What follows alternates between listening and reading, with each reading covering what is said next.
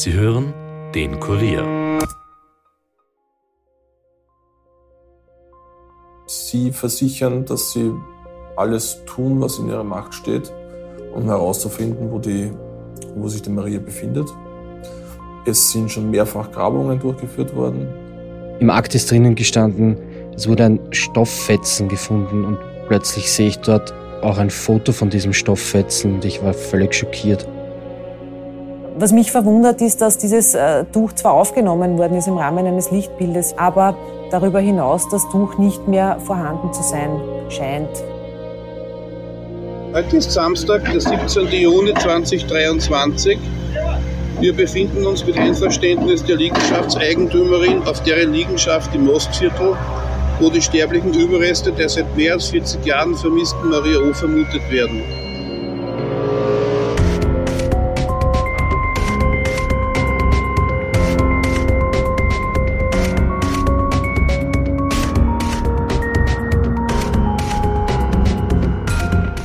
Herzlich willkommen zu Dunkle Spuren, dem True Crime Podcast des Kurier, in dem wir ungelöste Kriminalfälle aus Österreich neu aufrollen. Mein Name ist Stefan Andres und ich begrüße euch heute zum zweiten Teil rund um die neuen Ereignisse im Fall der vermissten Maria O., mit dem wir uns hier ja schon länger beschäftigen. Im ersten Teil da haben wir von einem rätselhaften Stofffetzen erfahren, dessen Foto der Sohn der Vermissten im Akt entdeckt hat. Es könnte sich dabei um ein Leichentuch handeln. Wir haben außerdem gehört, dass Arthur, die zentrale Figur in dieser Geschichte, jetzt endlich inhaftiert ist und wir haben auch gehört, dass das etwas sehr Großes ausgelöst hat.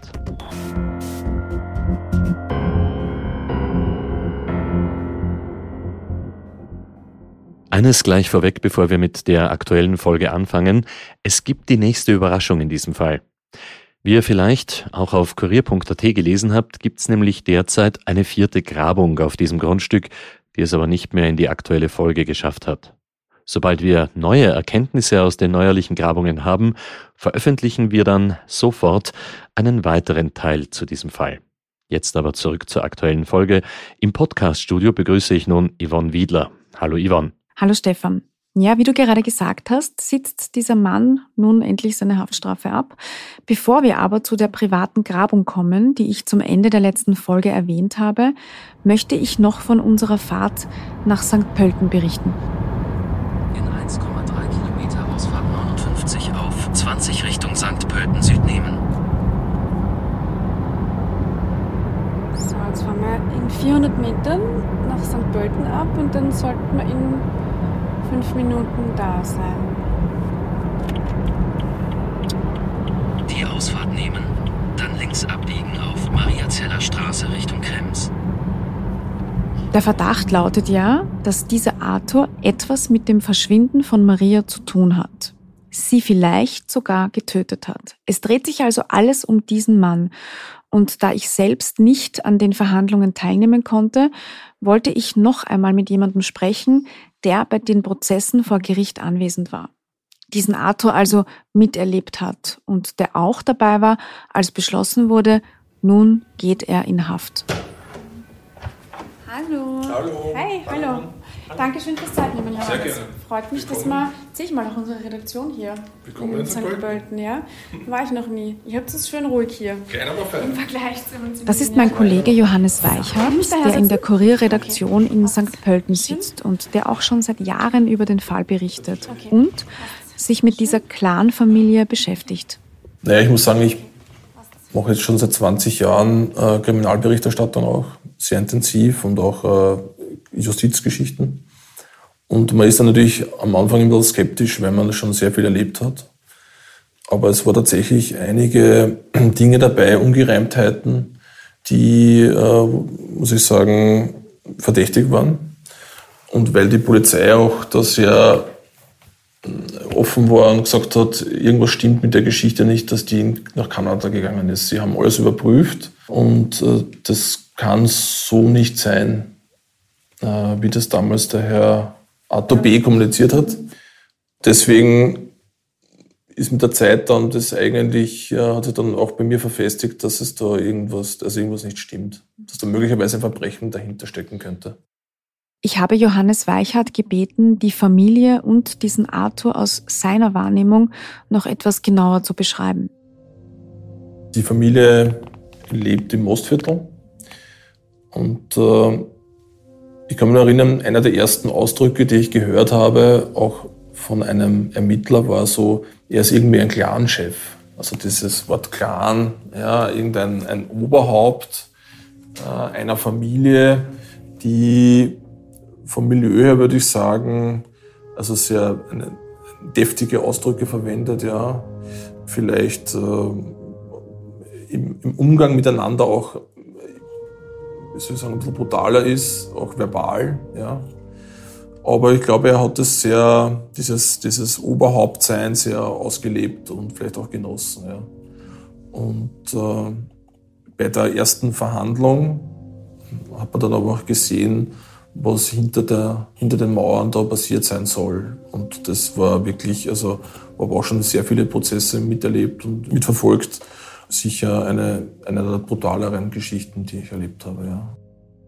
Er war bei beiden Prozessen dabei, als es 2021 eben um diese Missbrauchsfälle ging und dann 2023, als es um diese bereits in der ersten Folge erwähnte Drohung der Frau gegenüber ging damals, bei dem ersten Prozess, ist er mir eigentlich noch relativ selbstbewusst ein bisschen vorgekommen. Ich glaube, äh, er hat gedacht, dass er da aus dieser Sache rauskommt, dass er im Recht ist, dass die anderen lügen, dass das alles nicht so war, wie das behauptet wird. Man muss dazu natürlich wissen, dass bei diesen Prozessen, wo es um sexuellen Missbrauch, um Vergewaltigung geht, natürlich auch immer die äh, Öffentlichkeit dann ausgeschlossen wird, wenn die Opfer einvernommen werden. Deshalb äh, konnte man ihn quasi äh, nur am Anfang äh, erleben, wie die Anklage vorgebracht worden ist und auch die Verteidigung.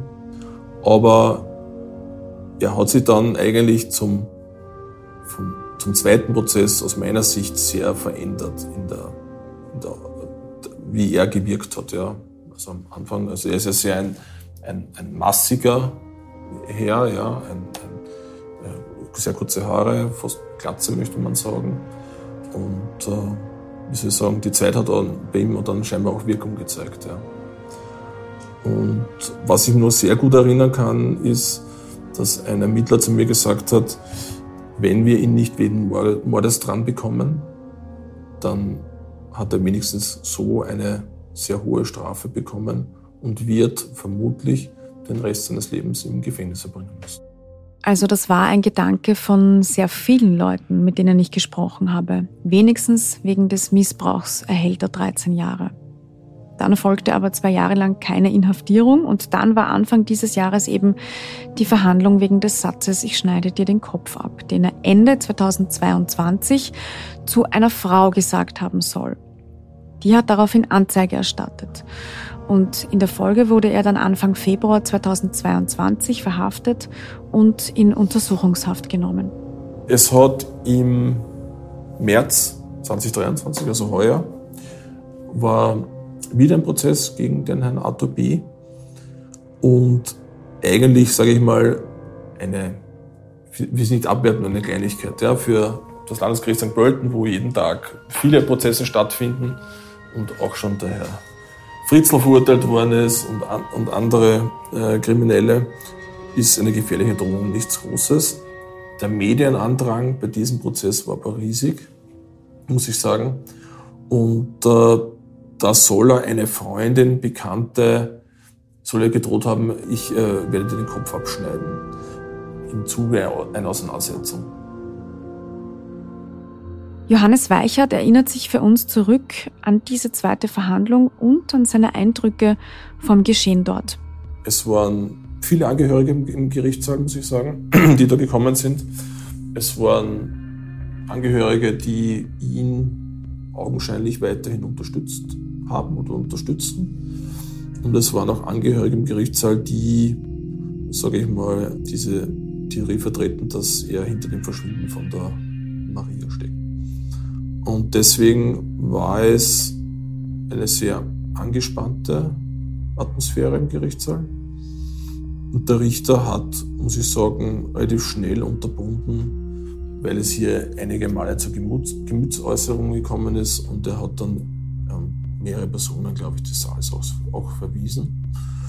Und es ging, glaube ich, nur in einem Nebensatz ähm, ganz kurz um die Maria, wo die, seine Anwältin, die Frau Wagner, gesagt hat, dass das ein absoluter Blödsinn ist. Und sonst ging es eigentlich nur um diese, um diese gefährliche Drohung. Er ist dafür verurteilt worden, äh, sieben Monate bedingte Haft.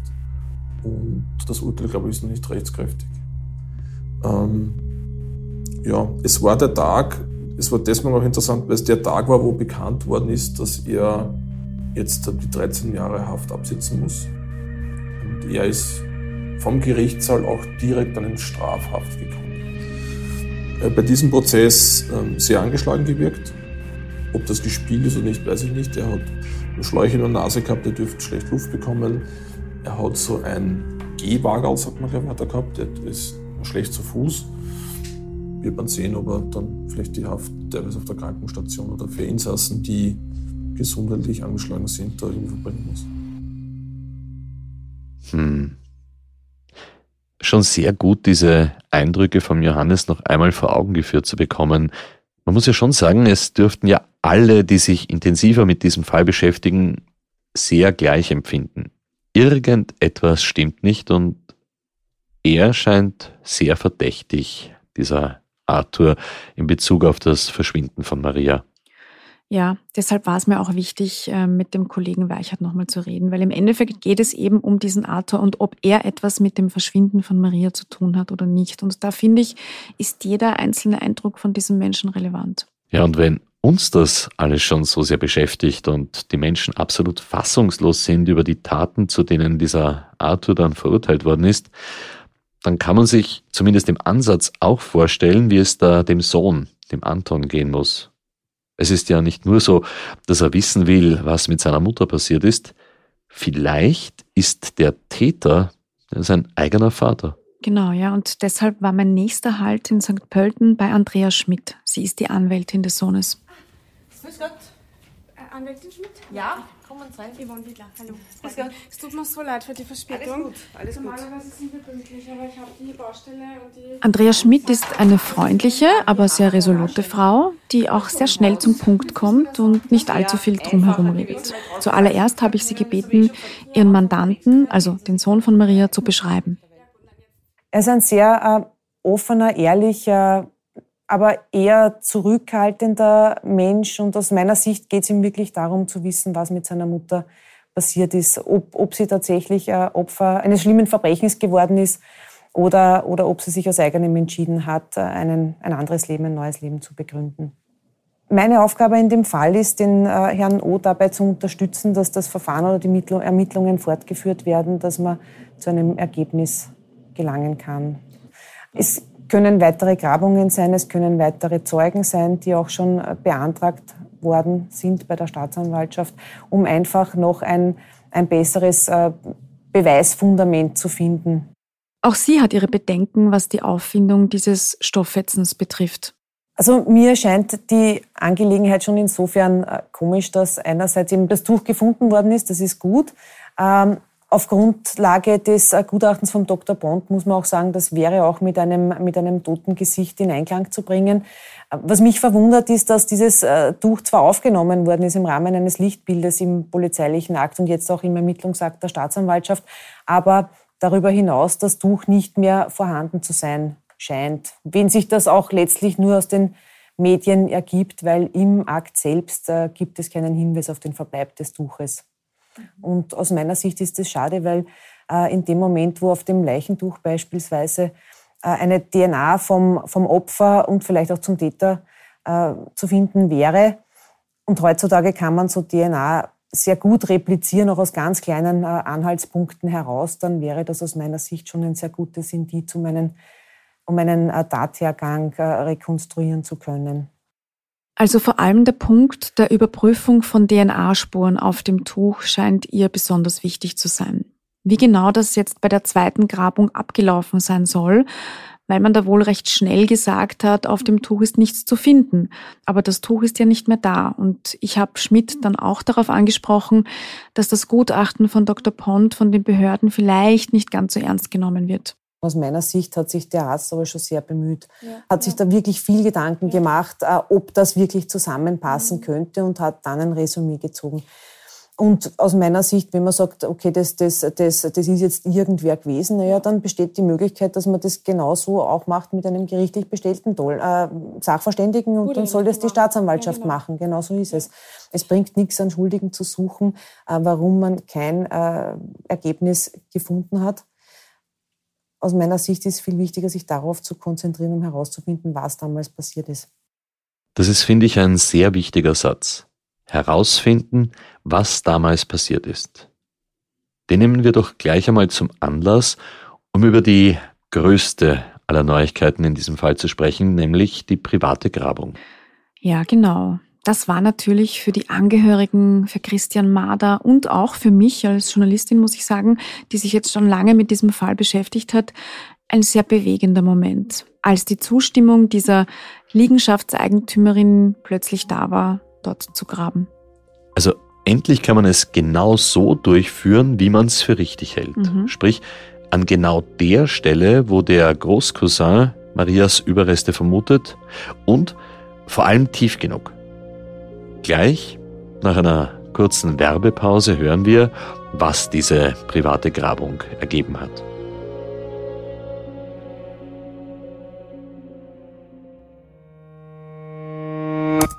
Hallo, mein Name ist Bernie Gaul und ich esse Fleisch, fahre mit dem Auto, fliege mit dem Flugzeug und habe mich noch nie auf eine Straße geklebt. Trotzdem will ich euch etwas über den Klimaschutz erzählen.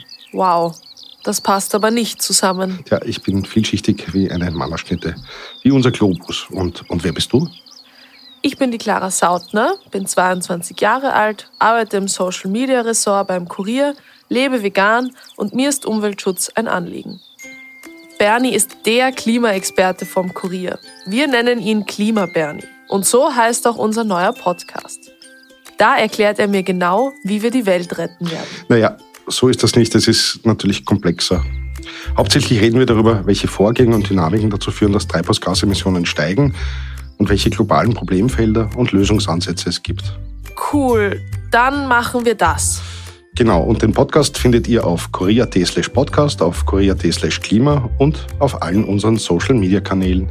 TikTok, Instagram, YouTube, Facebook. Ja, like, comment and subscribe. Das hast du schön gesagt. Danke.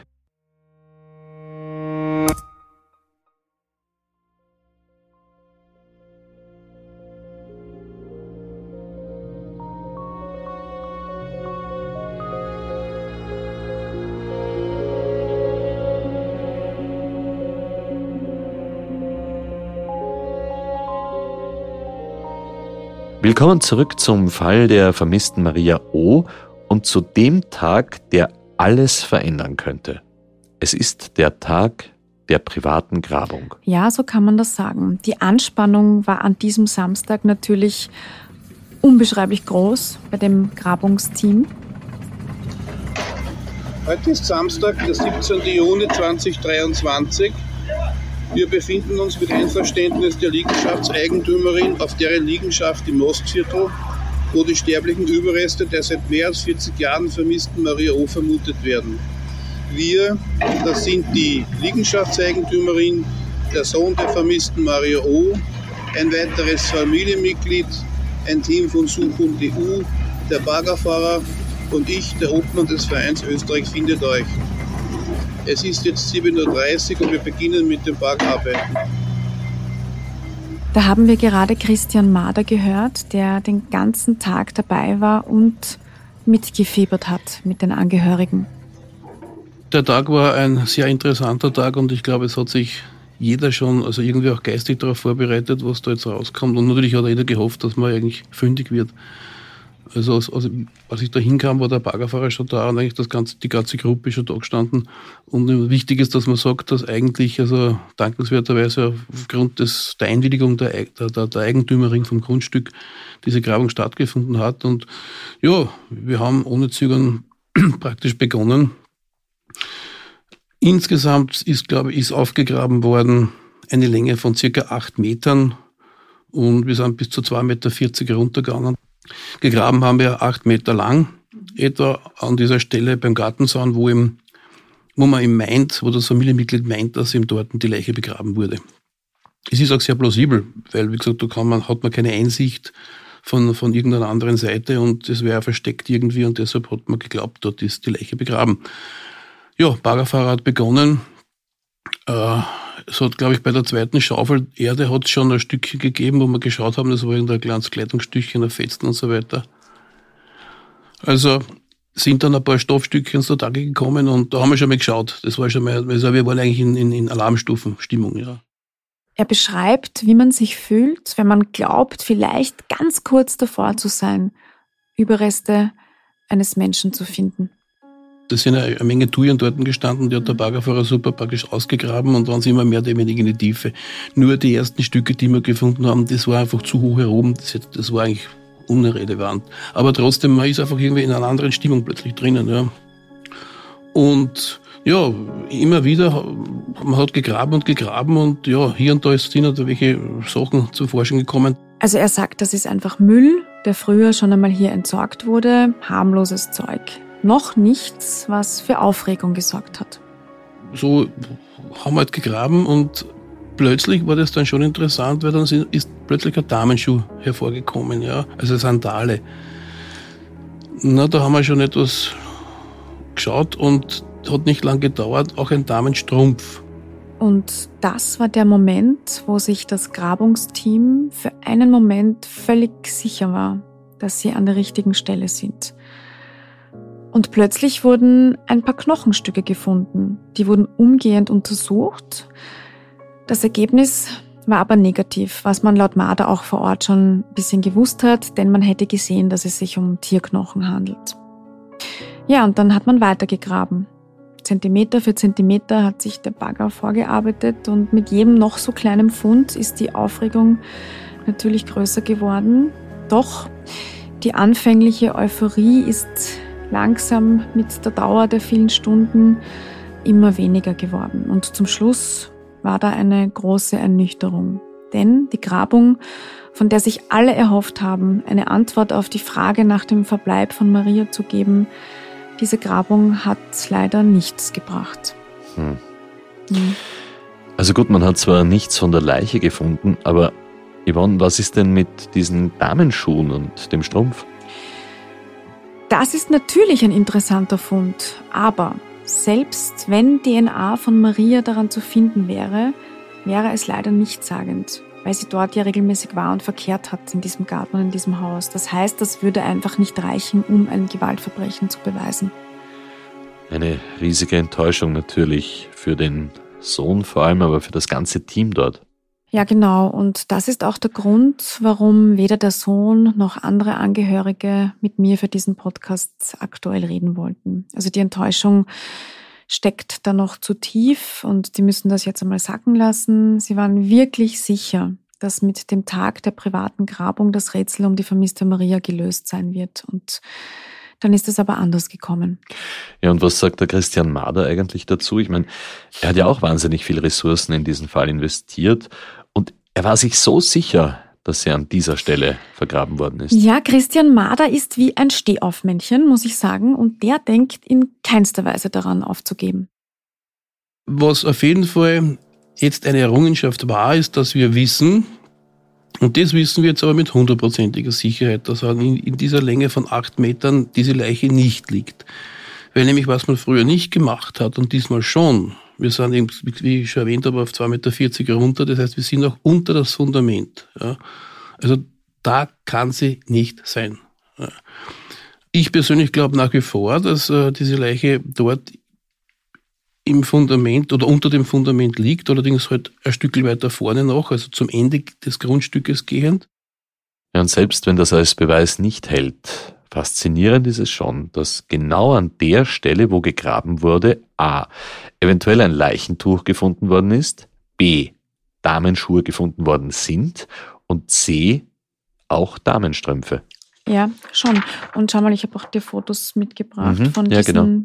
Dingen, die man da bei der privaten Grabung gefunden hat. Das sind die Schuhe Mhm. und die Strümpfe. Ja, ein bisschen verwittert, aber Mhm. schon noch gut erkennbar. Vor allem die Sandalen, die bestehen, wenn ich das da richtig sehe, aus Stoff und haben so eine Art Holzsohle drunter. Ja, aber halt wie gesagt, leider, selbst wenn Marias DNA darauf zu finden wäre, wäre das kein Beweis für ein Gewaltverbrechen. Auch nicht in Kombination mit diesem Leichentuch? Naja, dazu bräuchte es vermutlich mal dieses Anerkennen des Gutachtens von diesem Dr. Pont. Und das Tuch gibt's ja nicht mehr, denn bei dieser privaten Grabung ist es jetzt nämlich auch nicht gefunden worden, obwohl ja vermutet wurde, dass es dort wieder eingegraben worden sein soll. Hm. Und ohne Tuch kann man keine DNA-Analyse daran mehr durchführen. Das hätte ich eigentlich sonst am ehesten als Option zum Durchbruch gesehen. Mhm. Ja, und dann war doch da noch dieses am Anfang erwähnte Betonstück, vielleicht mit einem menschlichen Knochenabdruck drauf. Ja, genau. Aber auch hier konnte ich leider nichts verifizieren und wie gesagt auch nicht die Anwältin mit Einblick in den Akt. Du hast doch schon im ersten Teil erwähnt, dass du ein paar Fragen an die Staatsanwaltschaft geschickt hast. Mhm, genau, ja. Und leider war da bis dato, sage ich mal, noch nicht viel zu holen. Man hat mir geschrieben, dass man meine Fragen derzeit noch nicht beantworten Mhm. kann, weil noch die ergänzende Berichterstattung durch die Kriminalpolizei fehlt. Aber wer weiß, sage ich mal, vielleicht gibt's ja noch eine Fortsetzung von diesem Fall. Ja, genau. Mein Gefühl sagt mir auch irgendwie, das ist hier noch nicht zu Ende. Mhm. Und Christian Mader, der blickt sogar positiv weiter. Es ist ja auch gemacht worden, vor allem auch wegen dem Sohn der Vermissten, weil man endlich Wahrheit und Klarheit haben wollte. Ja, im Endeffekt, wie ich schon erwähnt habe, es war halt leider negativ. Wir haben diese Leiche nicht gefunden und jetzt könnte man meinen, jetzt ist die Hoffnung, praktisch müssen wir die Hoffnung aufgeben, aber ich tue das nicht. Zum einen weiß ich, dass das Landeskriminalamt ja weiter ermittelt. Das ist die nächste Hoffnung, die nächste Chance und wir hoffen nach wie vor, dass auch die noch einmal graben. Für ihn gibt es viele Anzeichen und Hinweise dafür, dass die Leiche sehr wohl in diesem Garten liegt. Solange nicht dort wirklich alles aufgegraben wurde, ich meine jetzt entlang des Zauns, und zwar wirklich also bis zum Fundament und darunter, kann niemand sagen, dass die Leiche tatsächlich dort nicht liegt. Man kann auch punktuell vielleicht graben oder mit, mit technischen Geräten suchen, aber auch die sind nicht vollkommen. Das heißt, man muss, müsste sich dann nicht damit begnügen und sagen, okay, man hat dann das gemacht, aber hundertprozentige Sicherheit gibt eigentlich nur, wenn ich entlang dieses Fundaments wirklich aufbaggere. Und in Anlehnung an die bekannten Fakten ist es für mich eigentlich fast ein Muss. Nur die Sache ist klar, das verstehe ich auch, das, ist, das kostet Geld. Und wir waren jetzt froh, dass einmal die, die, die Eigentümerin vom Grundstück das überhaupt erlaubt hat, dass wir dort graben. Aber umsonst war es nicht, weil äh, ist es doch für die Ermittlungsbehörden ja auch interessant, weil wenn die wirklich wieder graben sollten, was ich persönlich sehr hoffe, dann müssten sie ja nicht dort noch einmal beginnen, wo wir jetzt gerade gegraben haben, sondern könnten bereits weiter hinten graben und befänden sich wahrscheinlich da vielleicht näher am Ziel. Ja. Christian Mader setzt also alle seine Hoffnungen in die Ermittler, die noch weiter an diesem Fall arbeiten und er sieht sogar eine bessere Chance nach dieser privaten Grabung, weil man jetzt zumindest einen Teil von diesem Grundstück ganz sicher als Fundort von Maria ausschließen kann. Ja, und da hat er auch nicht Unrecht. Ja, also ich bin ja beim Interview gegenüber von ihm gesessen und das mittlerweile schon einige Male und ich habe es ihm wirklich angesehen, wie sehr er davon überzeugt ist, dass Marias Überreste auf diesem Grundstück sind. Aufgrund des, des, der Geschichte des Sachverhaltes ist es nichts anderes. Es kann nur da irgendwo sein. Und wenn dann wirklich dann da man nichts finden sollte, na, dann wird man sich wirklich geschlagen geben müssen. Ja. Aber ich, die Frage ist ja wirklich bitte legitim. Meine, was ist mit dem Tuch? Wo kommt dieser Schädel her? Ja, und für mich ist das einer und nicht nur für mich, für den Zahnarzt auch und für viele andere auch. Ja. Und aufgrund dessen, was man da wirklich so im Detail beschrieben hat, also da wäre mir ein Spinner, wenn man da sagt, das ist ein Blödsinn. Wirklich. Kollege Johannes Weichert hat sich in den letzten Jahren natürlich auch sehr viele Gedanken zu dem Fall gemacht und er hat auch viel Kontakt zu den Ermittlern des Falles gehabt. Sie versichern, dass sie alles tun, was in ihrer Macht steht, um herauszufinden, wo, die, wo sich die Maria befindet. Ähm, es sind schon mehrfach Grabungen durchgeführt worden.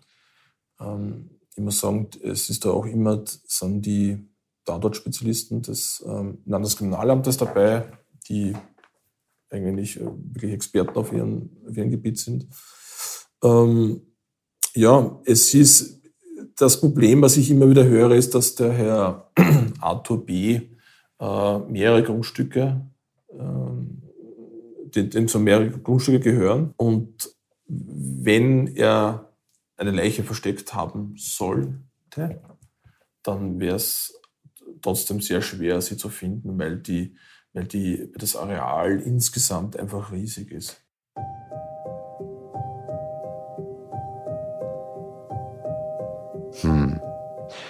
Also er ist sich eigentlich gar nicht so sicher, dass ihre Überreste zwingend auf diesem Grundstück sein müssen, auf diesem einen speziellen.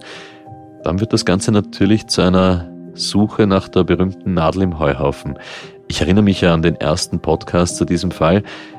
Der Mann, dieser Arthur, hat irrsinnig viele Grundstücke gehabt und da frage ich mich natürlich auch, ob es sein kann, dass die Leiche ursprünglich wirklich dort war und in der Zwischenzeit irgendwann wieder ausgegraben und woanders verscharrt worden ist. Wobei, man müsste doch eigentlich erkennen, wenn dort später auch wer anderer gegraben hat. Aber was hat er da mit der Leiche gemacht? Vielleicht hat er sie verbrannt oder ins Wasser geworfen oder sonst irgendwas. Ja, ja möglich ist viel, ja. Aber ich denke in erster Linie an den enttäuschten und sehr verzweifelten Sohn, wenn ich sage, hoffentlich sind die Vermutungen richtig und hoffentlich wird noch weiter gesucht. Und damit meine ich jetzt nicht, dass ich hoffe, dass Arthur Maria umgebracht hat. Es wäre schön, wenn sie noch leben würde, aber diese Hoffnung tragen halt kaum noch Menschen in sich. Eine persönliche Einschätzung. In meinem Beruf glaube ich nicht. Also äh,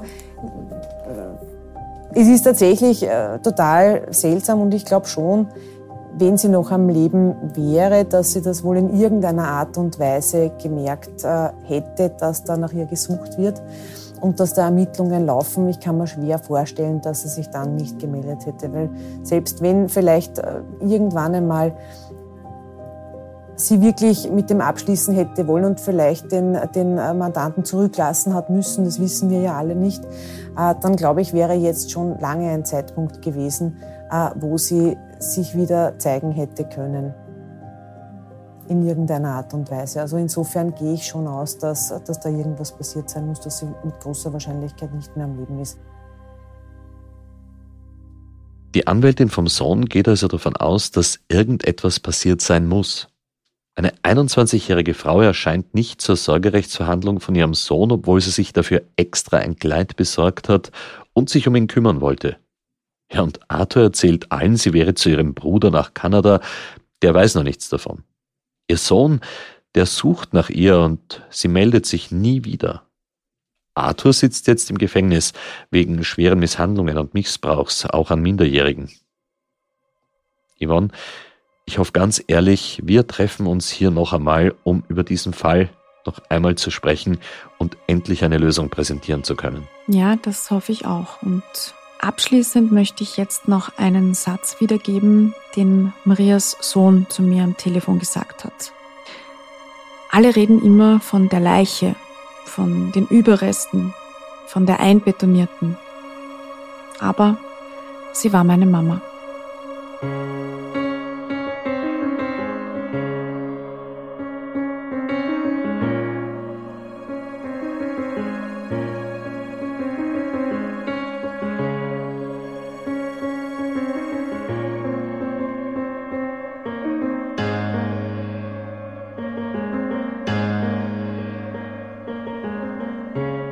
Ja, und damit wären wir für dieses Mal eigentlich auch schon wieder am Ende. Aber wie ich euch ja schon am Anfang erzählt habe, gibt es ganz aktuell wieder eine Überraschung. In diesem Fall es ist tatsächlich eine neuerliche behördliche Grabung angeordnet worden. Nach ersten Informationen wird bei dieser mittlerweile vierten Grabung das komplette Grundstück aufgegraben. Wie das ausgeschaut hat und vor allem was dabei gefunden worden ist, das erzählen wir euch bald in einer extra Folge über Maria O. Alle aktuellen Informationen, die bekommt ihr außerdem auf unserem Instagram-Account instagram.com slash dunkle Spuren. Ja, und wenn ihr noch weitere Informationen zu diesem Fall habt dann ruft bitte entweder direkt das Landeskriminalamt Niederösterreich an unter der Telefonnummer 059 133 30 33 33 oder ihr wendet euch an uns per Mail an dunklespuren.kurier.at. Wir danken den Familienmitgliedern und Bekannten von Maria für die Unterstützung bei der Aufarbeitung von diesem Fall und auch den unterschiedlichen Expertinnen und Experten, die sich hier wieder für Interviews bereit erklärt haben. Ja, und wenn euch dieser Podcast gefallen hat, dann hinterlasst bitte eine Bewertung in eurer Podcast-App und erzählt euren Freunden davon. Und wie gesagt, folgt uns auch auf instagram.com slash dunkle Spuren. Dort haben wir zusätzliches Material zu allen Fällen für euch aufbereitet. Dunkle Spuren ist ein Podcast des Kurier. Moderation Stefan Andres, Reporterinnen Yvonne Wiedler, Michaela Reibenwein, Valerie Kripp, Schnitt Daniel Jamanik, Dominik Kanzian und Alexandra Diri. Der Titelsong von Tobias Schützenberger, produziert von Elias Nabmesnik.